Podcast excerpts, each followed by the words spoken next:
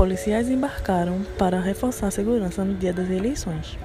Serão no total sete ônibus com destino às unidades da Zona da Mata, do Agreste e do Sertão. TRE de Pernambuco sorteia urnas para passar por auditoria e garantir segurança da votação. Doze sessões eleitorais têm verificação de funcionamento e dos sistemas neste domingo. O processo é acompanhado pela OAB, MPPE e partidos políticos. Ficamos por aqui com o alerta de notícias. Tenham um bom dia.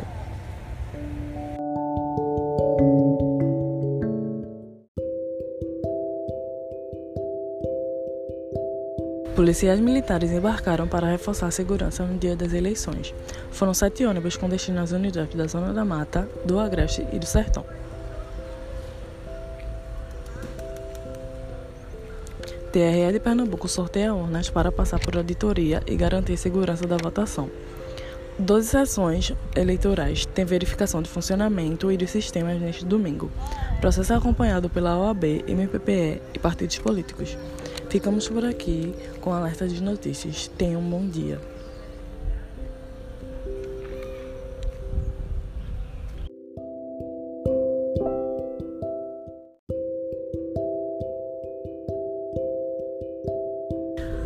Policiais militares embarcaram para reforçar a segurança no dia das eleições. Serão no total sete ônibus, com destino às unidades da Zona da Mata, do Agreste e do Sertão.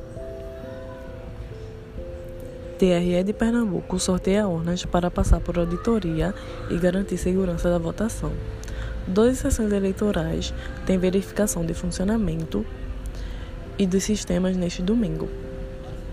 Processo é acompanhado pela OAB, MPE e partidos políticos. Falha em processador do TCE atrasa apurações em alguns municípios.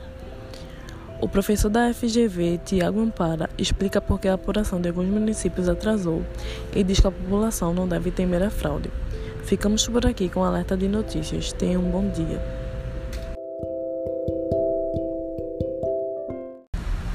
Você está ouvindo o alerta de notícias, com as notícias mais importantes desta manhã. Policiais militares embarcaram para reforçar a segurança no dia das eleições. Serão no total sete ônibus com destino às unidades da Zona da Mata, do Agreste e do Sertão. TRE de Pernambuco sorteia urnas para passar por auditoria e garantir segurança da votação. Doze sessões eleitorais têm verificação de funcionamento e dos sistemas neste domingo. O processo é acompanhado pela OAB, MPPE e partidos políticos. Falha em processador do TCE atrasa apuração em alguns municípios. O professor da FGV, Tiago Ampara, explica por que a apuração de alguns municípios atrasou e diz que a população não deve temer a fraude.